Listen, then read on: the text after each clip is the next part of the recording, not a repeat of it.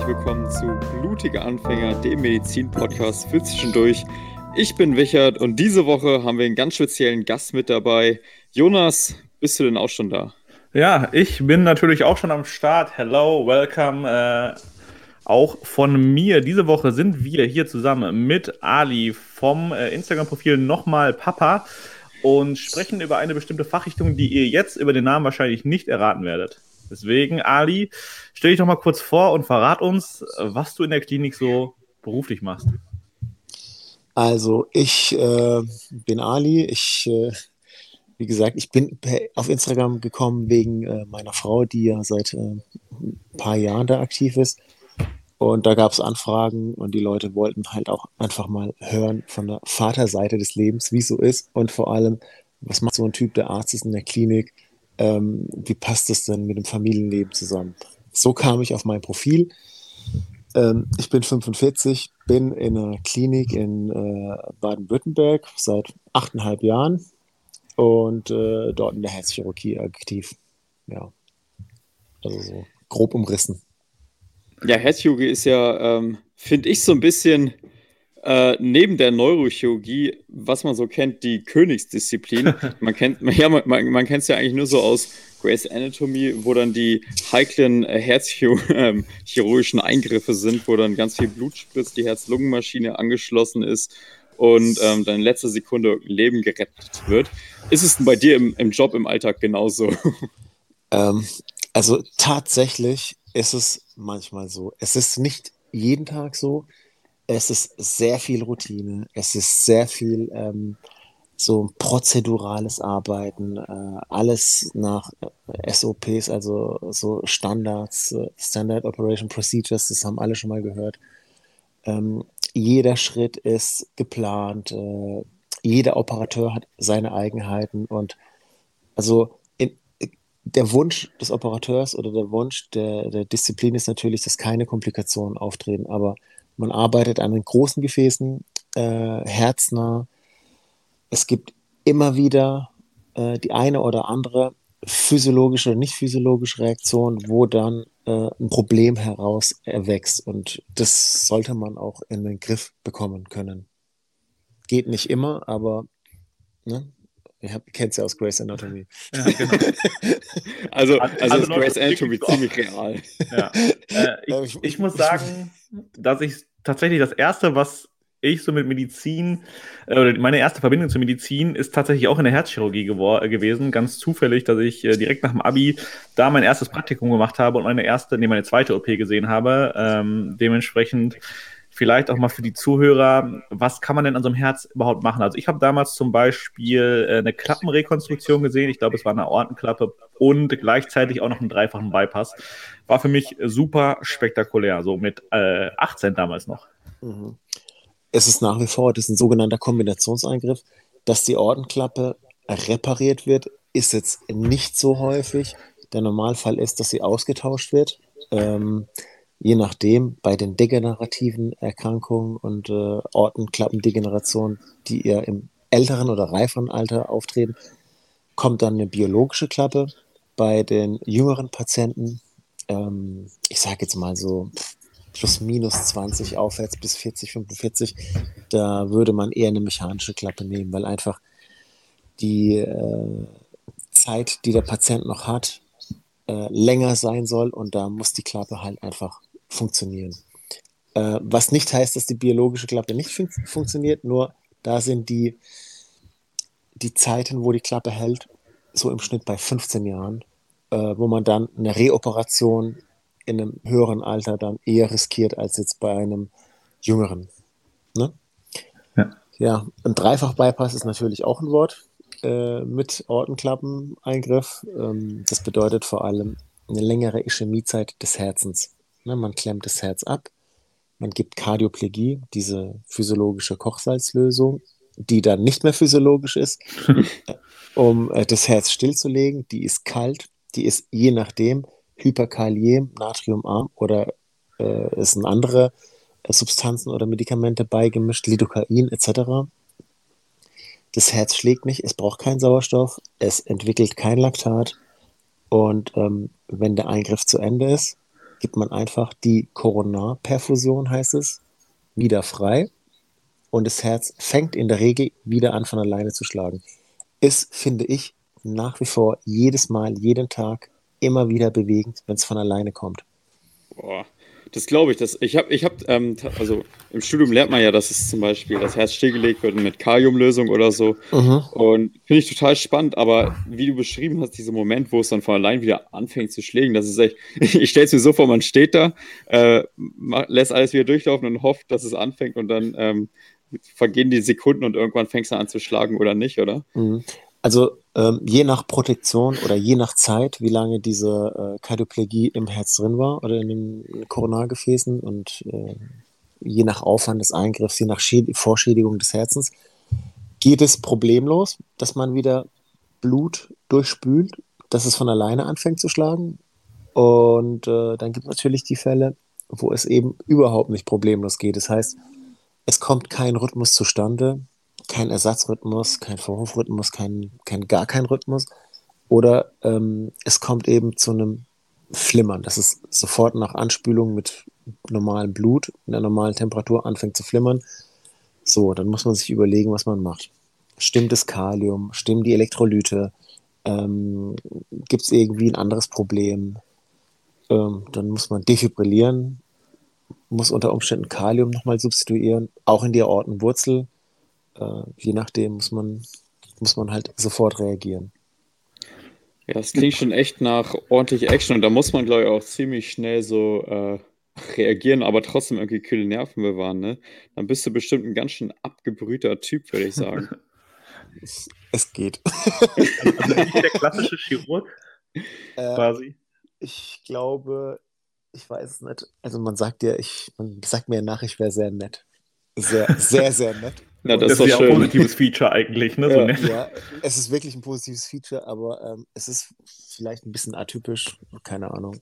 Der nette Arzt von nebenan quasi.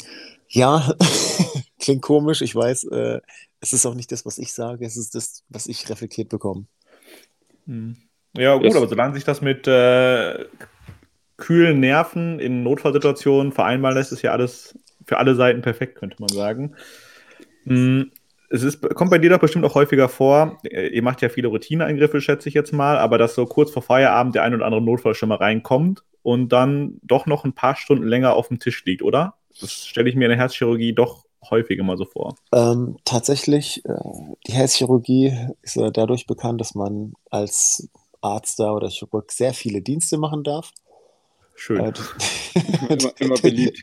ja, das kommt immer sehr gut an. Vor allem, Merke ich mir für die Fahrradsauswahl später. Ja, äh, vor allem, wenn man, falls man Hobbys haben sollte oder Interessen, die irgendwie in andere Richtung gehen oder an Familienplanung denkt, sollte man immer bedenken, ne? im Hinterkopf bewahren. Ähm, der könnte, das könnte sich mit dem einen oder anderen Dienst schneiden. Kollegen fallen aus, haben Dienst frei oder sind auf einer Fortbildung oder was auch immer und ähm, zack, morgens in der Frühbesprechung, äh, ich sage es mal, Kollege Müller ist ausgefallen, hat sich krank gemeldet äh, oder hat einen kleinen Verkehrsunfall gehabt, was auch immer. Äh, wer kann den Dienst übernehmen? Mhm. So. Und dann kann es natürlich locker leicht passieren, dass du schon in der Woche drei Dienste gehabt hast und dann am siebten Tag den, den vierten Dienst. Ne? Oh, also, ist boah, jetzt nicht ist, so. Dann lebst du in der Klinik in dem Moment, ne? Ja. Theoretisch. Ja. Es gab wirklich Phasen, äh, wo ich an der Uni gearbeitet habe, die waren so beschissen. Wir hatten da in einem Monat, keine Ahnung, hatte ich 10 oder 13, 24 Stunden Dienste. Boah, also, boah das, das ist übel. Als Assistenzarzt dann aber noch, oder? Ja, das kann man sich ja dann vorstellen, wie wenig Zeit man dann zu Hause verbringt. Wow. Und die Krönung ist natürlich, du gehst ins Arztzimmer rein morgens, gibst deine Tasche da rein, ähm, gehst in OP oder auf die Intensiv oder äh, auf Station, machst deine Arbeit und kommst halt erst am nächsten Tag da wieder rein. Das Bett ist unangetastet, du hast nichts am Computer gemacht, du hast nichts dokumentiert, weil du einfach nur unterwegs warst. Und das ist, äh, gut, die Zeiten, ich rede jetzt von 2005 bis 2008, aber so Phasen gibt es trotzdem mal zwischendurch. Da muss man das halt versuchen nachzuholen. Ich glaube, dass sowas heutzutage auch immer noch äh, ja, Realität in Krankenhäusern in Deutschland ist. Für ja, ja. Wichert demnächst auch. Ja, äh, ja ich starte jetzt ins BJ. Also für mich oh, dann unbezahlt. Gut. Wo denn? In? Äh, ich mache alles in Erlangen hier. Ah, schön. Okay. Was für Fächer? Äh, Psychiatrie und dann ja, ganz normal Innere und Chirurgie. Aber Psychiatrie müsste doch gehen, oder? Von den Diensten. Ja, das denke ich auch, hoffe ich zumindest. Ich habe jetzt äh, vorgestern eine Mail bekommen, dass ich auf der beschützenden Station bin. Da bin ich gespannt, was so auf mich zukommt. Okay. Klingt gut. Klingt gut, ja. ähm, so, wir, wir haben ja jetzt vorhin schon einen äh, Eingriff besprochen, der jetzt mhm. nicht gerade, denke ich mal, so ein kleiner Eingriff war, aber ist auch kein Standard-Eingriff. Ja. Was, ist so, was ist so das Ding, was, was du jeden Tag siehst und sagst, ja, das mache ich weck mich nachts um drei, das mache ich dir mit verschlossenen ja. Augen. Also, also Routineeingriffe sind wirklich diese ähm, reinen Ortenklappeneingriffe ähm, oder die äh, Bypass-Operationen. Das sind Sachen, die beigebracht werden müssen, die gekonnt werden müssen. Mhm. Da, dazu gehört aber eben auch, dass wenn ein Patient operiert war am Tag und der zum Beispiel tamponiert, weil er irgendwelche Blutverdünner bekommen hat, die halt äh, ja. auch im Körper gespeichert sind und dann äh, peu à peu ihre Wirkung halt immer noch haben und dann auch später entfalten, also postoperativ, die Patienten dann hohe Drainagemengen haben, hohe Drainageverluste, Konserven brauchen, hämodynamisch schlechter werden, ähm, Katecholamine, also Medikamente brauchen, um den Kreislauf überhaupt am Laufen zu halten. Äh, dann ist ein Moment, wo man überlegt, ja, ähm, kriege ich das konservativ hin oder muss der nochmal in OP, müssen wir nochmal nachschauen, ist alles mit dem Bypassen in Ordnung? Hat er unter Umständen eine Perikardtamponade oder ist irgendwas mit den Kanulierungsstellen äh, ein Problem? Ne? Also wenn er viel Blut verliert. Ja. Also, also auch sowas ähm, muss einfach gesehen, erkannt und behandelt werden. So für die Zuhörer vielleicht, was, was genau ist denn eigentlich eine Tamponade? eine Herzbeuteltamponade ist, wenn man eine Herz-OP gemacht hat, das heißt Perikarderöffnung, dann Klappen- oder Bypass-OP gemacht hat. Und äh, die OP war okay und man adaptiert es, man macht es in der Regel nicht immer ganz, ganz zu, also hundertprozentig. Ähm, und es kommt zu einer Blutung oder zu einer Ansammlung von Wundwasser im Herzbeutel. Und der Druck im Herzbeutel steigt an, dann kann das Herz auf der rechten Seite, das heißt die rechte Kammer und der rechte Vorhof, können sie nicht mehr so gut mit Blut füllen. Okay, kommt es irgendwie, klingt es einigermaßen logisch? Ja, ich denke, die Community versteht das. okay, ja. und wenn, und wenn die, der rechte Vorhof und die rechte Kammer sich nicht mit Blut füllen können, ausreichend, also ich rede davon pro Schlag so 40 bis 60 Milliliter, dann kommt eben auch deutlich weniger in den Lungenkreislauf, es kommt deutlich weniger in den linken Vorhof und es kommt eben deutlich weniger über die linke Kammer in den Kreislauf, in die Hauptschlagader. Hm. So, das ist ein böser Kreislauf. Je mehr Blut oder je mehr Wundwasser im Herzbeutel ist, desto schwieriger wird es für das Herz, es auszugleichen. Es gibt wenig Kompensationsmechanismen, ihr kennt die, um das HZV, das Herzzeitvolumen aufrechtzuerhalten, nämlich schneller schlagen. Richtig. Ja, das, genau. Der Patient wird Tachykard. Der Blutdruck rauscht ab, er wird Tachykard und jeder Chirurg guckt auf die Diurese. Scheidet der Patient aus, pinkelt er, kommt mhm. da unten. Das heißt, sind die äh, anderen Organe suffizient perfundiert? Ja, nein. Und wenn die, okay. genau, und wenn ihr seht, oh, äh, Drainagemenge steigt oder der hat der ähm, ZVD, ne, zentralvenöse Druck, man, es liegt ja immer grundsätzlich ein zentraler Venenkatheter noch. Der misst den Druck im rechten Vorhof. Und wenn der Druck hochgeht, ähm, seht ihr auch hoher Druck, hohe Frequenz, niedriger peripherer Druck, ganz böses Zeichen. Existierende, existierende Diurese, ganz schlecht. Das sind so, und irgendein Superspezialist hält einen Ultraschallkopf drauf und sieht einen Perikardikus. Das ist ausreichende Indikation für eine Re-OP. Ist, ist nachts etwas, was man nicht gern sieht, oder? Es ist, Nachts um vier. Ja, es ist überhaupt nicht gerne gesehen, aber in Anführungszeichen noch ein kontrollierbares, wenn es frühzeitig erkannt wird, ein kontrollierbares Problem. Ja, das kann man einfach punktieren, oder? Also mit einer Nadel quasi rein und das Blut absaugen. Könnte man, das machen die Internisten, wenn der Patient nicht voroperiert ist. Ähm, mhm. Wenn der Patient frisch operiert ist, ähm, würde man tatsächlich das entlasten operativ. Ah ja, okay. Würde okay. man nochmal aufmachen, alles kontrollieren. Jede Punktion, jede Drainage, äh, jede Kanalierungsstelle, jede, jede Naht müsste gecheckt werden und dann wieder äh, Blutschillung gemacht werden und dann machst du zu und lässt halt unter Umständen eine Drainage mehr drin oder ähm, ja, ne, oder lässt das Perikard eben nicht mehr so dicht adaptiert. Ja. Wie kann ich mir das vorstellen für den Patienten jetzt? Das sind ja zwei, wahrscheinlich, also der erste Eingriff ist ja auf jeden Fall sehr groß, wenn ich mir mhm. überlege, Sternum eröffnen, Herz, mhm. Lungenmaschine und alles, was dazugehört. Aber wenn man alle Nähte checkt, beim zweiten Mal macht man ja auch nochmal auf, was ja auch mhm. nochmal ein Trauma ist für den Patienten. Mhm. Haben die dann, also heilen die dann langsamer oder hat das irgendwelche negativen Folgen dann, was die Wundheilung angeht? Ähm, gut, wenn man sauber arbeitet, wie beim Primäreingriff, ähm, wenig. Es ist ich glaube, ne, jede Re-OP hat ein erhöhtes Risiko.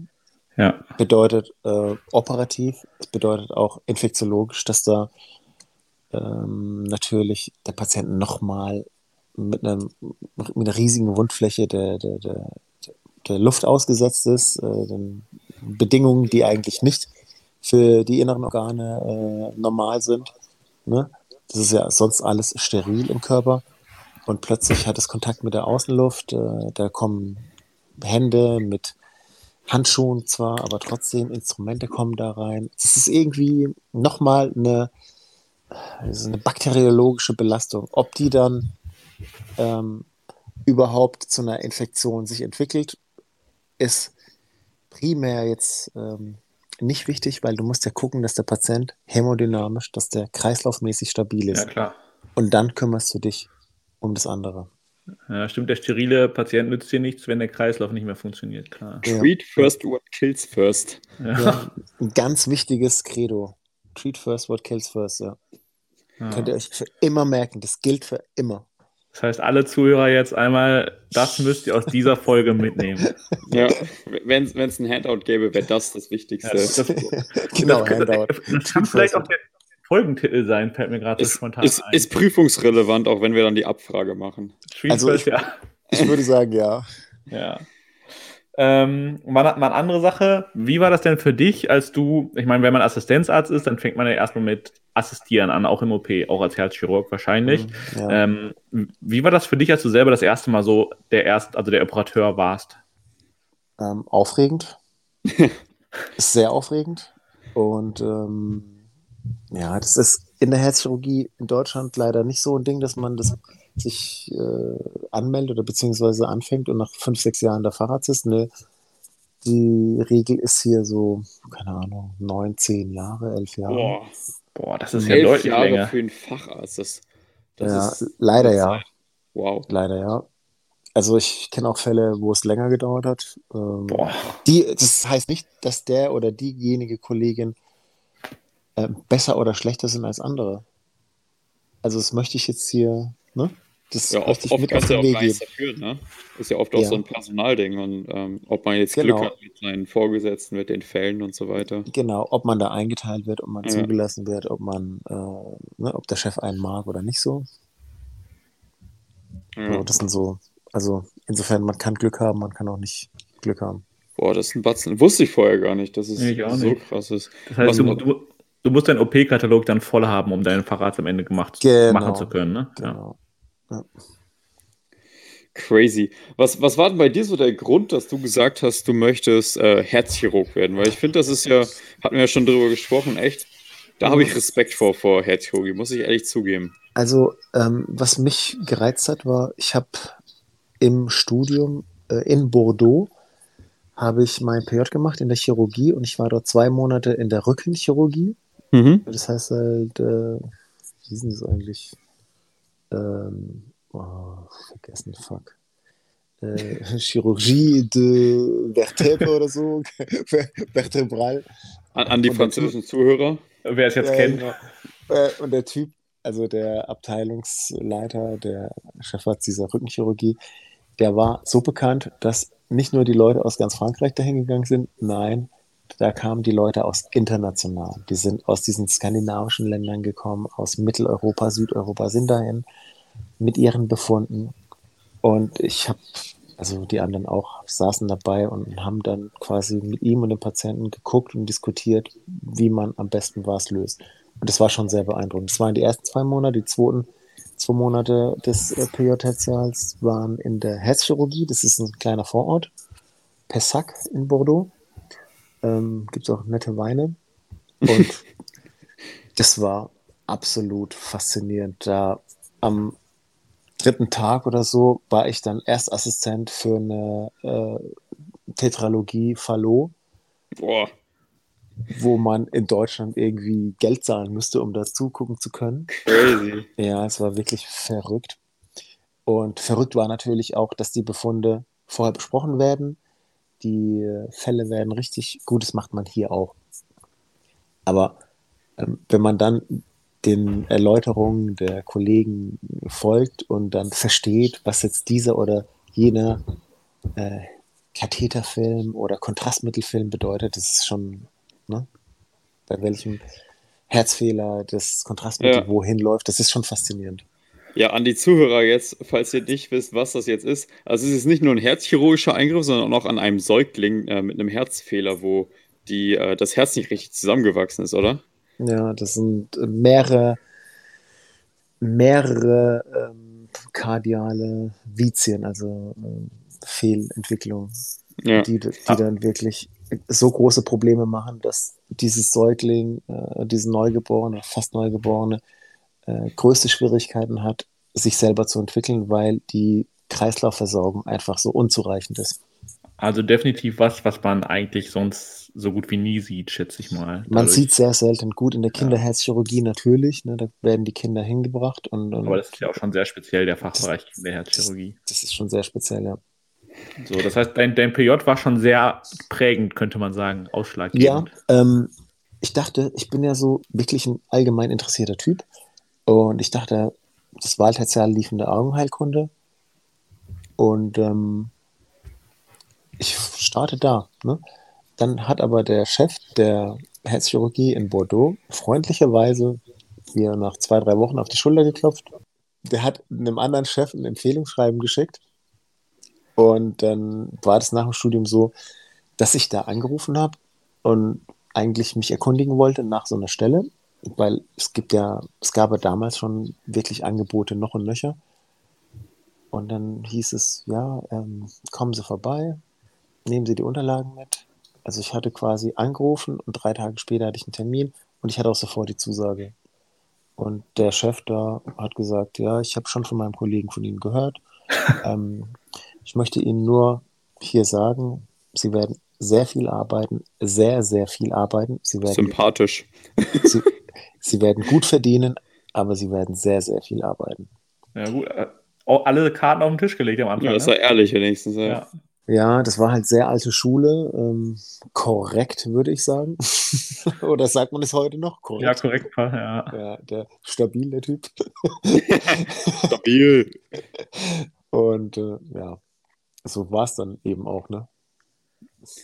Kurze Einarbeitungsphase und ab geht die Post. Wow. Ja, was macht man so als Assistent? Wie, wie weit darf man so am Anfang helfen im OP? Was sind die Aufgaben, wenn ich ja, jetzt so frisch starte? Wenn du frisch startest, ähm, ich kenne es jetzt nicht anders, dass die jungen Kollegen auf Station helfen, Aufnahmen machen, Blutentnahmen, Aufklärung, ähm, Therapiepläne, gucken, dass die Station läuft, die, das Aufnahme- Entlassmanagement. Ja. Das heißt, wer geht, wann, an welchem Tag, wohin. Sorry, das macht er natürlich alle nicht alleine, sondern der guckt wem zu, der es schon ein paar Wochen gemacht hat oder bei YouTube gesehen hat oder wie auch immer. Tutorials. Bei Instagram irgendein. irgendein Instagram, richtig. Teaching 21. Jahrhundert. TikTok ist noch besser. okay, ich bereite mich darauf vor, später alles bei TikTok zu lernen, wenn ich in der Klinik bin. Müsste reichen. Ja. Ja, ja nee, und dann ähm, kommt man dann langsam in die Dienste, dann nimmt einen einer mit und zeigt einem, wie man eine Naht macht, wie man eine Vene entnimmt, wie man den Thorax aufmacht, wie man eine Maschine anschließt, wie man die Bypasse macht und so weiter. Das zieht sich dann über die Jahre. Was ich gerade geschildert habe, zieht sich über Jahre. Ja. Dann gibt es diese Rotation auf die äh, verschiedenen Stationen. Man ist erst auf Normalstation, dann ist man Überwachungsstation verschiedenen Grades, dann Intensivstation, die also wirklich sehr anspruchsvoll sind. Das wird das geht unter, es ist wichtig, mir macht es Spaß. Also ich weiß nicht warum. Ich könnte mir auch vorstellen, aber gut. Jeder denkt, du bist verrückt. Ja, weiß ich nicht. Aber es macht mir Spaß. So, wenn du einen Patient hast, der ein wirkliches hämodynamisches Problem hat, der kreislaufmäßig vollkommen derangiert ist und du kommst da mit deinen 18 oder 15 Gehirnzellen und versuchst dem irgendwie. weißt du, man sagt der Chirurgen nach, das ist Ja, ich wollte gerade sagen, klassischer Chirurg. so gut gerade.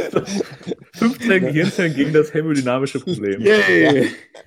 Und, ne, und dann versucht man da halt zu gucken, dass man den korrigiert, dass man die Parameter in Ordnung bringt, dass die Organfunktionen kommen, dass der Rhythmus kommt, dass der Blutdruck stimmt, dass dass das Aufwachen äh, korrekt ist, dass man von der Beatmung wegkommt, ähm, ne? Leber, Niere, Darm, Neurologie, äh, Lunge, das muss alles laufen, das muss alles stimmen.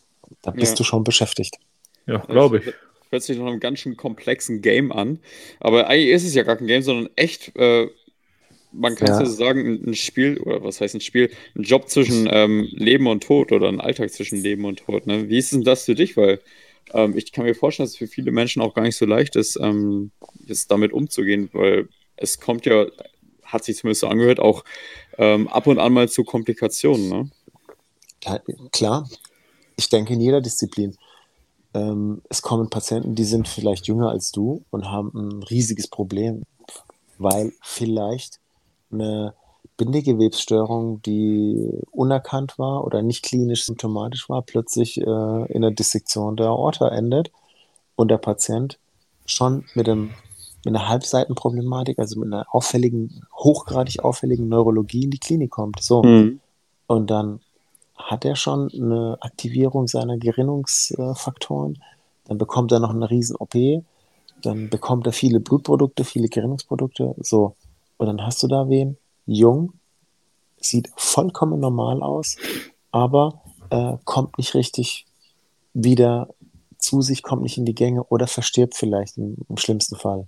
Ja. Das ist schon, das ist schon wirklich, wenn es dann so in deine Altersgruppe geht, das ist schon furchtbar. Ja. Glaube ich. Ja.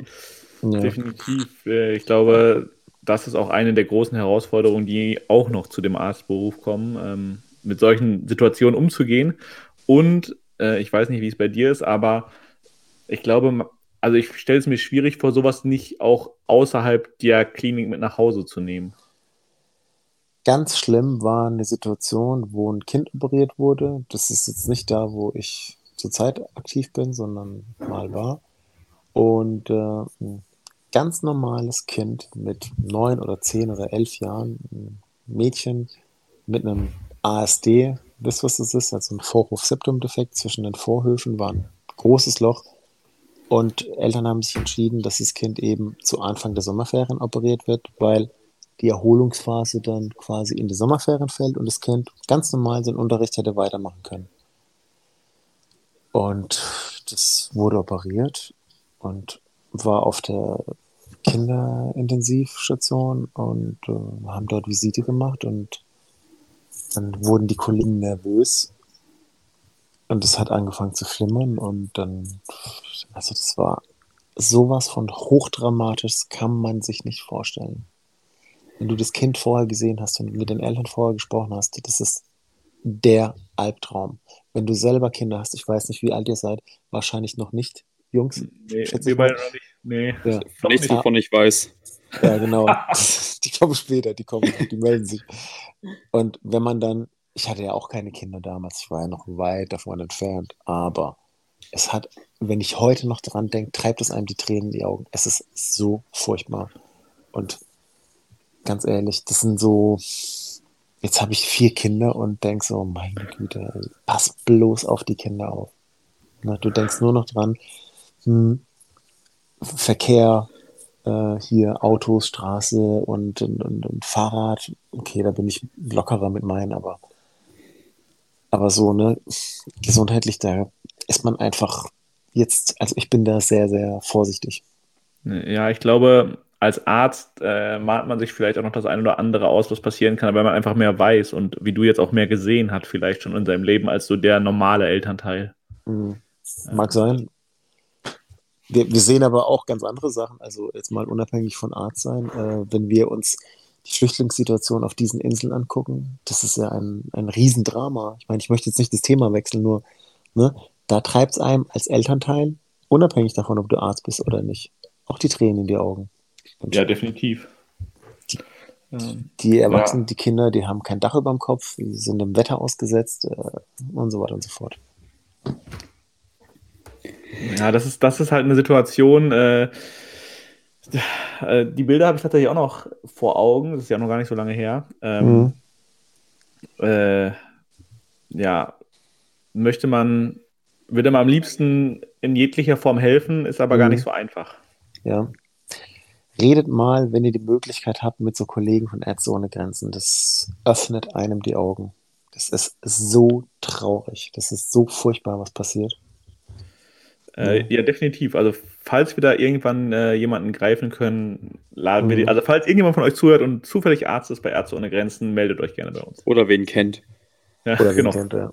ja. das, also, ist ein super spannendes Thema, mhm. ähm, das auch immer noch zu oft irgendwie in Vergessenheit gerät, habe ich manchmal das Gefühl. So ja, aus der medialen Berichterstattung. Genau. Wie viel, ich meine, es kann sein, dass wir jetzt ein bisschen vom Thema abkommen, aber wie viele Leute wissen denn Bescheid, dass zum Beispiel in Syrien diese Krankenhäuser alle bombardiert wurden? Ich meine, hallo? Also so routinemäßig bombardiert wurden und routinemäßig zerstört wurden. Mit den Patienten, mit den, mit den Kollegen, mit allen. Ne? War schon echt schrecklich. Geht hier vollkommen unter. Ja. ja, und natürlich jetzt in der aktuellen Situation ja sogar noch mehr. Das muss man ja auch mhm. ganz ehrlich sagen. Ja. Mhm. Ja. So, ich glaube, ihr wolltet einen Bogen spannen zur Familie, ne? genau, richtig. Der war, der war auch eigentlich gerade da, als du gesagt hast, äh, vier Kinder. Äh, wie ja. ist das denn? Wie, wie, schafft, wie schaffst du es als Herzchirurg, vier Kinder, Arbeit, alles unter einen Hut zu kriegen? Das ist ja schon ziemlich viel. Der Tag hat nur 24 Stunden, ne? Ja, ich sag's euch ganz ehrlich. Ähm, ich wurde ja auch schon oft gefragt, ich mache so Fragerunden alle zwei Wochen. Ähm, und dann war auch oft die Frage, äh, würdest du das nochmal machen? Kannst du es empfehlen? Ich habe gehört, es wäre sehr zeitintensiv. Leute, um, da habe ich schon geantwortet. Ich kenne keinen Kollegen, der nicht geschieden ist. Wirklich? Gute Antwort dafür, auch oh. motiviert für alle Mediziner. Alles klar, Studium abbrechen. okay, nicht Studium abbrechen, nur Augen auf bei der äh, Berufsausbildung. Echt? Ja. Ist, das, ist das wirklich so krass? Also, das war natürlich ein wenig übertrieben, aber ja. die Betonung liegt halt auf ein wenig, okay?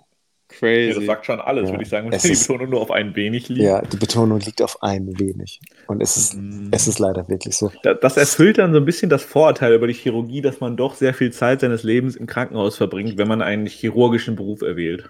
Ja, ähm, da muss man wirklich gucken. Schafft man das? Meine Frau ist ähm, Krankenschwester, gut, natürlich auch Bloggerin und, und Influencerin. Äh, aber sie hat erst studiert, hat dann eine Ausbildung gemacht zur Krankenschwester, hat dann vier Jahre gearbeitet, acht, neun Jahre und hat jetzt halt mit den drei Kindern, äh, macht sie ihr Mama-Ding.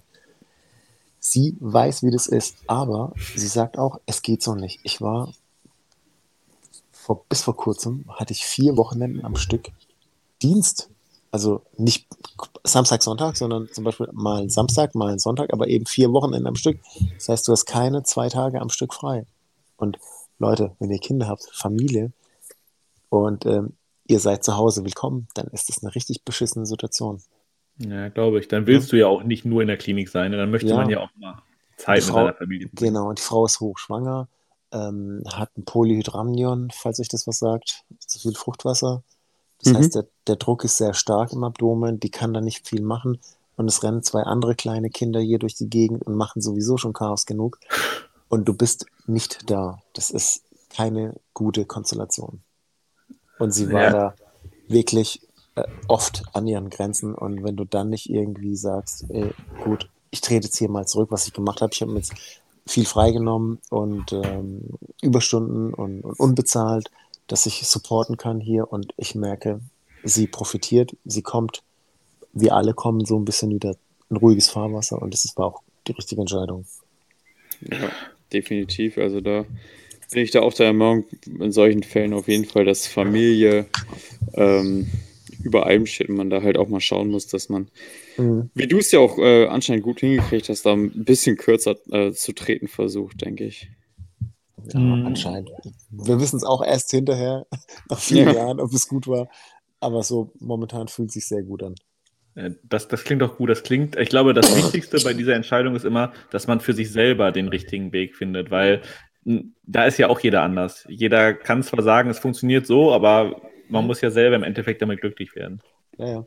Es nützt auch mhm. nichts, dir einzureden, oh, es ist alles super. Ich na, mach den Dienst. Bin ja auch so ein Typ. Ich hätte keine, ich hätte keine Schmerzen gehabt, auch viele, viele, viele, viele Dienste zu machen. Nur ich merke, ähm, wenn zu Hause Land unter ist und du verpisst dich in die Klinik, weil da ist alles irgendwie geordnet. Es gibt einen Ablauf. Es gibt mhm. wirklich, es ist so, du machst die Visiten, du machst die OPs, du, äh, du gehst da nochmal drüber auf intensiv und guckst und okay, es kommt ein Notfall, dann gehst du wieder rein. Das ist, hat alles irgendwie eine Ordnung. Aber zu Hause geht, geht dann alles den Bach runter und das ist scheiße. Crazy. Ja. Äh, crazy zu hören, dass äh, die geordnete Herzchirurgie im Vergleich zu. Ja, genau, genau das habe ich mir auch gedacht. Dass, dass, dass ich jemand mal sagen höre, im, im Krankenhaus ist es geordneter als zu Hause. Ja gut, äh, wie gesagt, hier drei, Schrägstrich vier Kinder, ne? Das, das ist schon. Was los, ja, ne? ja. Ich glaube, das finde ich halt so faszinierend, weil wir, wir blicken da, glaube ich, noch mit so einer anderen Sichtweise drauf, Richard. Wir, wir ja, sind noch sind Studenten, noch die, haben noch ja, wir, wir, sind noch ein bisschen uh, entspannter unterwegs, glaube ich, da in der genau. Hinsicht. Mhm. mhm. Aber jetzt auf der anderen Seite, du hast ja auch selber, ähm, haben wir am Anfang auch schon gesagt, äh, bist bei Instagram aktiv, was ja mhm. auch noch dazu kommt. Äh, mhm. Äh, wissen wir ja, glaube ich, alle drei hier, dass ähm, da auch noch so ein bisschen Arbeit zumindest hintersteckt. So, hier mal eine Frage beantworten. Du kriegst ja sicherlich auch viele Nachrichten, schätze ich mal, ne? mit mhm. knapp äh, fast 100.000 Followern, sehe ich gerade hier auf deinem Profil. Ja, also ähm, ich habe das gemacht, weil meine Frau quasi Hinweise bekommen hat, ja, der Mann ist so sympathisch, so macht er nicht seinen Account auf.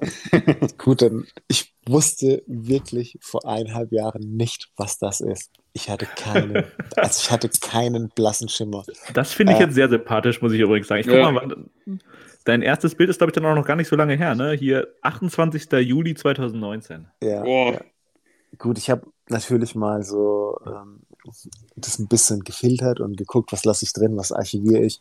Aber ja, okay. das stimmt schon. Ne? Das erste Bild war von Juli 2019. So, hey, wir haben immer noch 2020. Ähm, und ich muss sagen, die Frau verlinkt mich, sie supportet mich. Wir machen auch lustige Sachen miteinander. Und da wächst du natürlich mit. Das ist ja nicht jetzt einfach so, weil ich so ein netter Typ bin, dass die Leute zu mir kommen. Ne? Sondern ja. da besteht eine, wirklich eine Präsenz seitens meiner Frau, die auch auf mich ab, äh, sich äh, ihren Schatten wirft. Macht eine runde Sache daraus.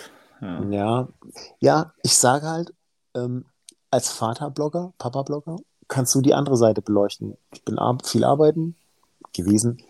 Ähm, und dann beschreibst du halt, was machst du denn mit den Kids? Ne? Wann kommst du? Wie ist dein Tagesablauf? Habe ich jetzt vor ein paar Tagen gemacht. So einen 24-Stunden-Dienst. Fanden, die Leute fanden das total spannend. Ich habe so viele Fragen bekommen, es sind so viele Abonnenten dazu bekommen.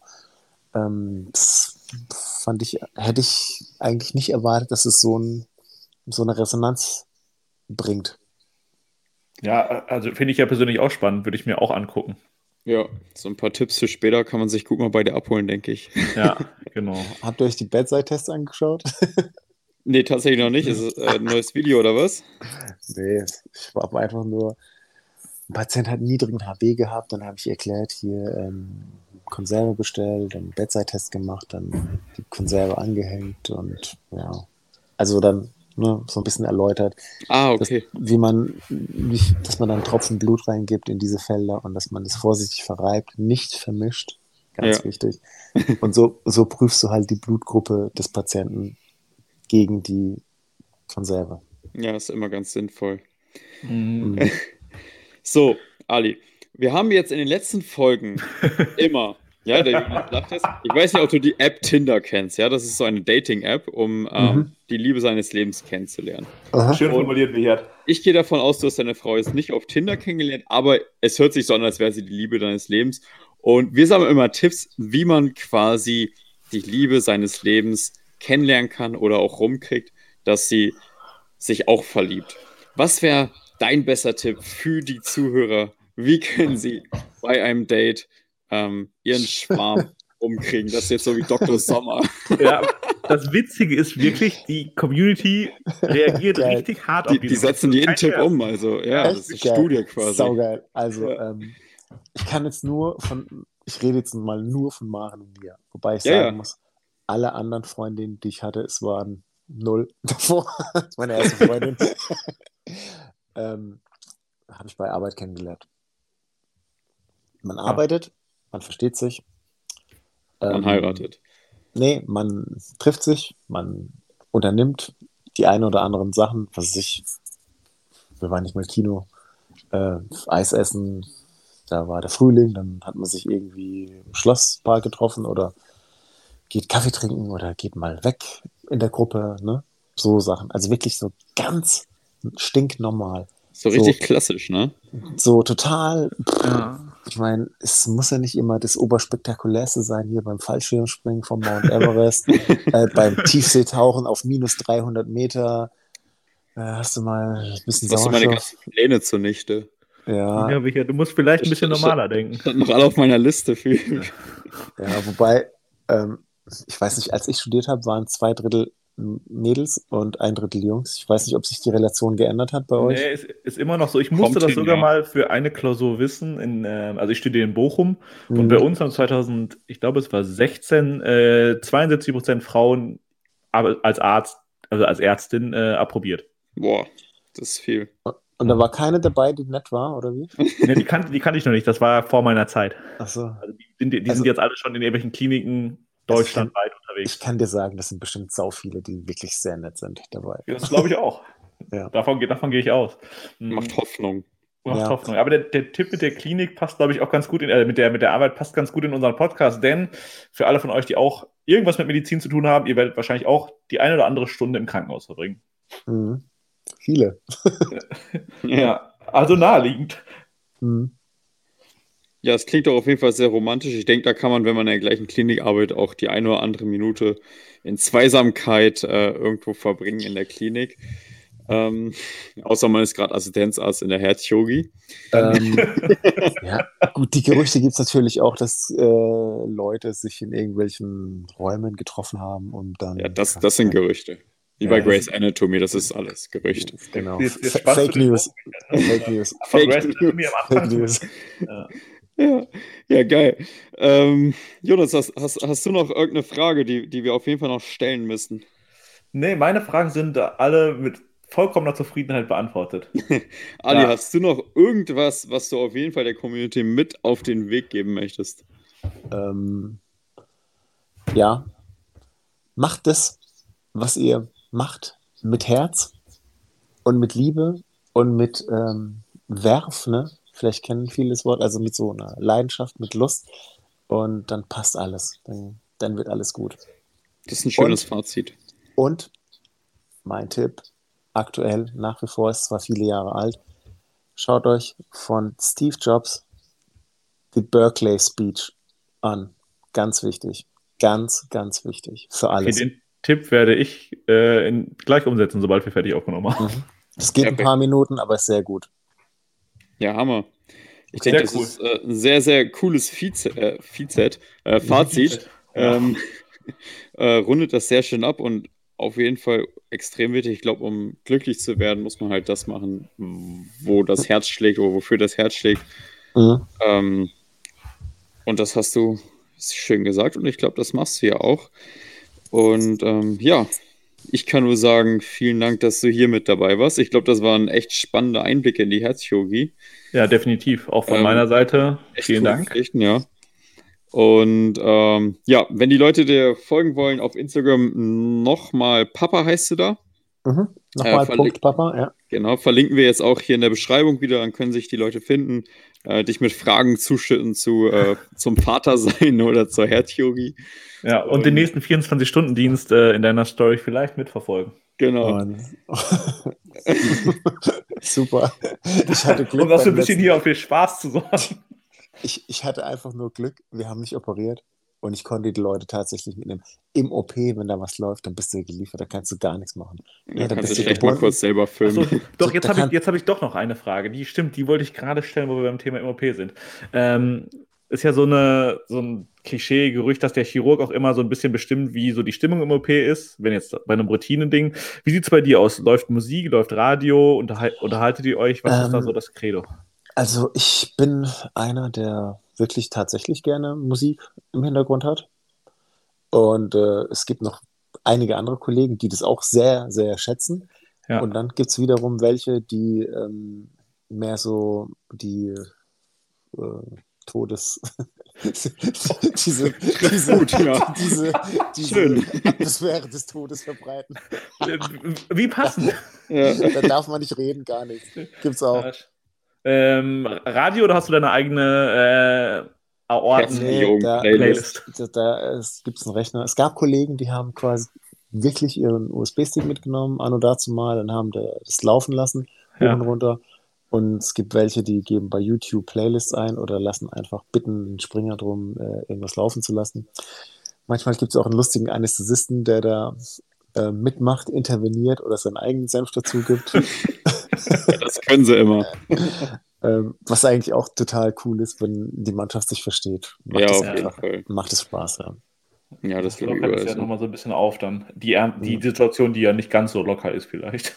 Ja, ja also wie gesagt, ne, das, dieses, ähm, wenn im Hintergrund was läuft, wenn so ein bisschen die Stimmung ähm, leicht ist, gut, dann ist es was anderes, wie wenn man immer aufpassen muss, was man jetzt sagt, was man denkt. Ja. Äh, ne, verletzt man Gefühle von irgendwem, passiert ja recht häufig. Ne? Ja, aber gut. Jetzt hast, jetzt hast, du tatsächlich auch meine letzte Frage beantwortet. Die äh, wollte ich vorhin schon stellen, habe es wieder vergessen. Ja. Jetzt haben wir es. Mhm. Ja, super. Also, ja. Äh, vielen Dank an alle Zuhörer fürs Zuhören. Ihr könnt wie immer gern diesen Podcast auch in eurer Story teilen auf Instagram. Ähm, Nochmal Papa äh, auf Instagram suchen, Fragen stellen, uns Fragen stellen. Und äh, schön, dass ihr wieder bis zum Schluss mit dabei wart. Das war's von meiner Seite aus. Bis nächste Woche. Bis nächste Woche. Ciao, ciao. Tschüss.